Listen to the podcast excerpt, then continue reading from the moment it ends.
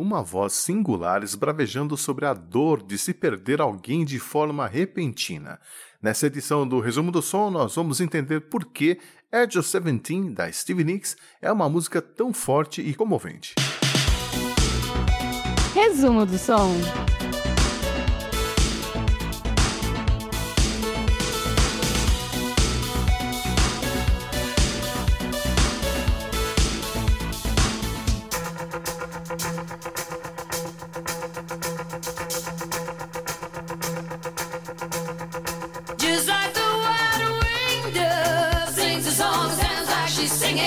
A história de Edge of Seventeen começa em 8 de dezembro de 1980, dia em que John Lennon foi assassinado na frente do Hotel Dakota, em Nova York.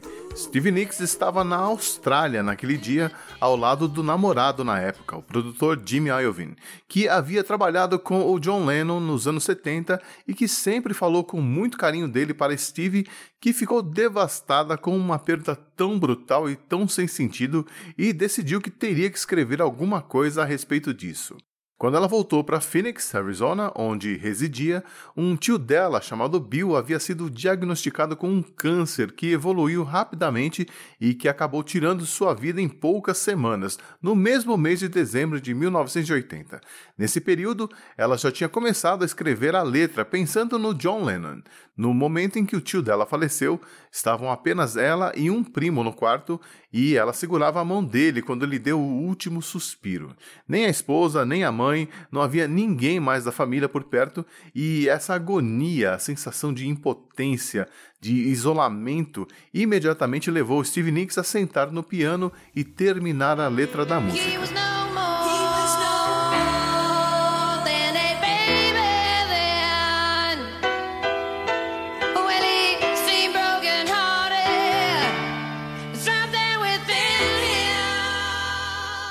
A ideia para o título da música surgiu alguns anos antes e não tinha relação nenhuma com o conteúdo da letra. Foi durante uma conversa dela com o Tom Petty e a sua esposa. Tom Petty, a quem a Stevie Nicks havia conhecido em 1978 e com quem desenvolveu uma amizade muito sincera que resultou em algumas colaborações em músicas como Stop Dragging My Heart Around, que sairia no primeiro álbum solo da Stevie, Belladonna, de 1981. Durante uma conversa sobre como Tom e sua esposa Jane haviam se conhecido, a Jane disse que foi quando ela tinha 17 anos de idade, né? Ou at the age of 17. Mas como ela tinha um sotaque sulista muito forte, a Stevie Nicks entendeu Age of 17 e achou que seria um ótimo título para uma música. As referências que ela faz na letra de Edge of Seventeen misturam imagens e ideias que surgiram com as mortes do John Lennon e do seu tio. A pomba branca que ela menciona logo no início é uma referência ao espírito daqueles que se foram. Ela menciona os dias que passaram rapidamente naquele período em que acompanhou o drama do tio, sobre as visitas frequentes que ela fazia, sobre a música suave que a tia dela deixava tocando no quarto, sobre o desespero de sair pela casa procurando alguém para ajudar naquele momento de dor e não encontrar ninguém. É uma letra muito pessoal, carregada de sentimentos como tristeza, raiva, desespero, esperança, resignação, e você sente tudo isso na voz dela.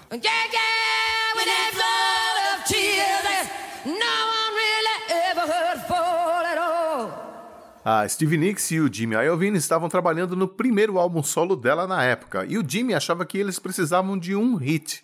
E quando a Steve entrou no estúdio 55 lá na Califórnia para trabalhar em Edge of Seventeen, ele soube na hora que aquela era a música que faltava. A Steve Nicks sentou-se ao piano e começou a tocar os primeiros acordes, tentando achar o jeito certo de cantar as frases na sua voz característica, que fica ali entre o meio soprano e o contralto. O guitarrista Waddy Watchell, que era amigo da Steve desde 1971, começou a tocar o riff repetitivo de 16 notas em staccato, que foi inspirado no riff de abertura de Bring on the Night do The Police. O Waddy nunca ouviu a música, mas entendeu o que era para fazer.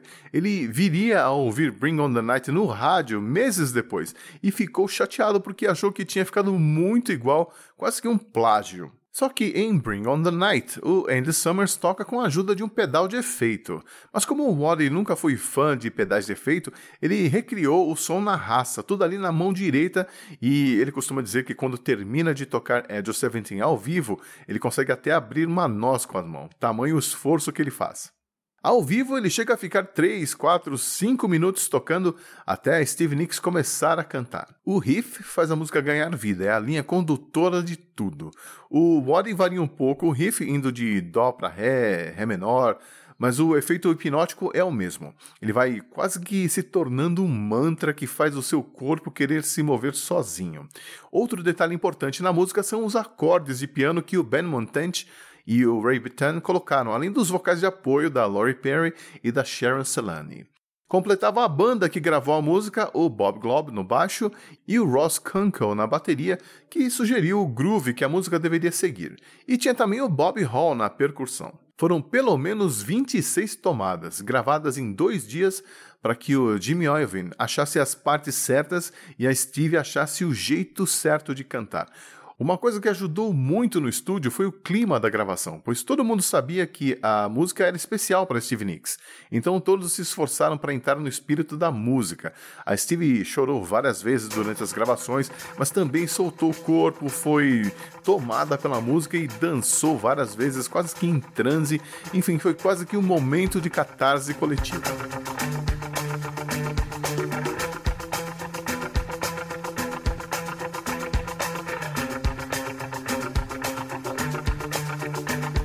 Edge of Seventeen foi lançada como parte do álbum Belladonna em 27 de julho de 1981 e como single separado em 4 de fevereiro de 1982, mas não foi um sucesso absoluto, chegando apenas à 11ª posição na parada da Billboard. Mas é uma das músicas mais pedidas nos shows da Stevie Nicks, que aliás até hoje costuma encerrar os shows com ela.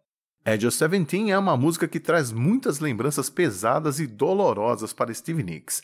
Além da inspiração para a letra e a experiência que ela narra, a música também está associada a uma época muito difícil da vida pessoal da Steve Nicks, que nem pôde desfrutar com alegria o sucesso do álbum Belladonna, já que sua melhor amiga, Robin Snyder Anderson, morreria vítima da leucemia bem no meio da turnê de divulgação. Dá para imaginar o que se passa na cabeça e na alma da Stevie Nicks toda vez que ela canta essa música. E eu espero que você consiga sentir isso na versão original do álbum, que tem 5 minutos e 28 segundos e que a gente ouve agora.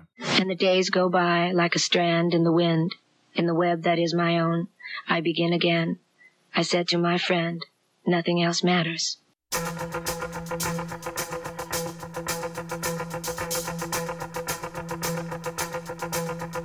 Just like the wind up, sings a song, sounds like she's singing.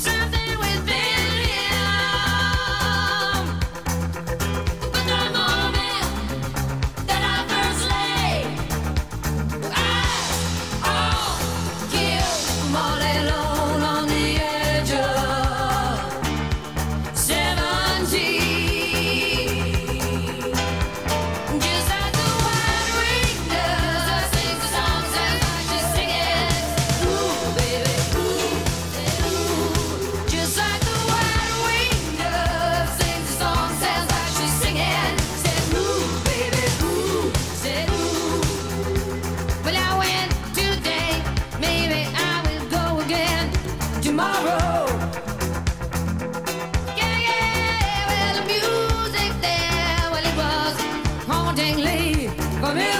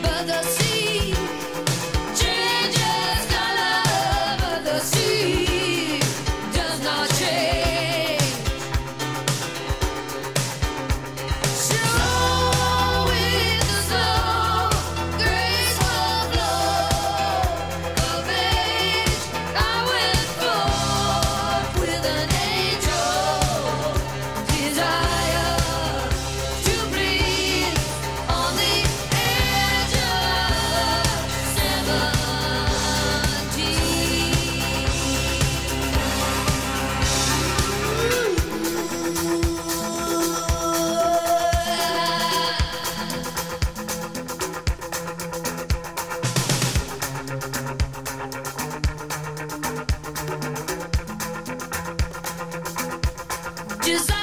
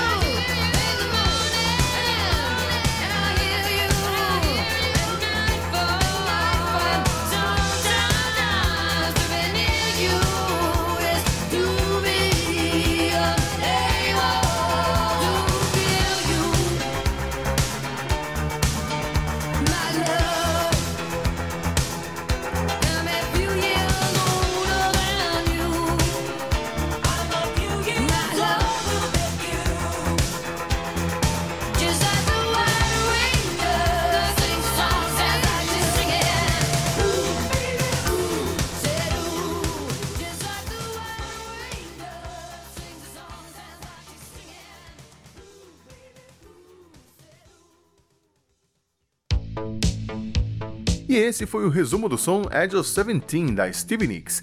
Eu espero que você se emocione toda vez que ouvir ela, assim como eu, e que volte por aqui no final do mês que vem para conferir a história por trás de outro hit dos anos 80 aqui no resumo do som.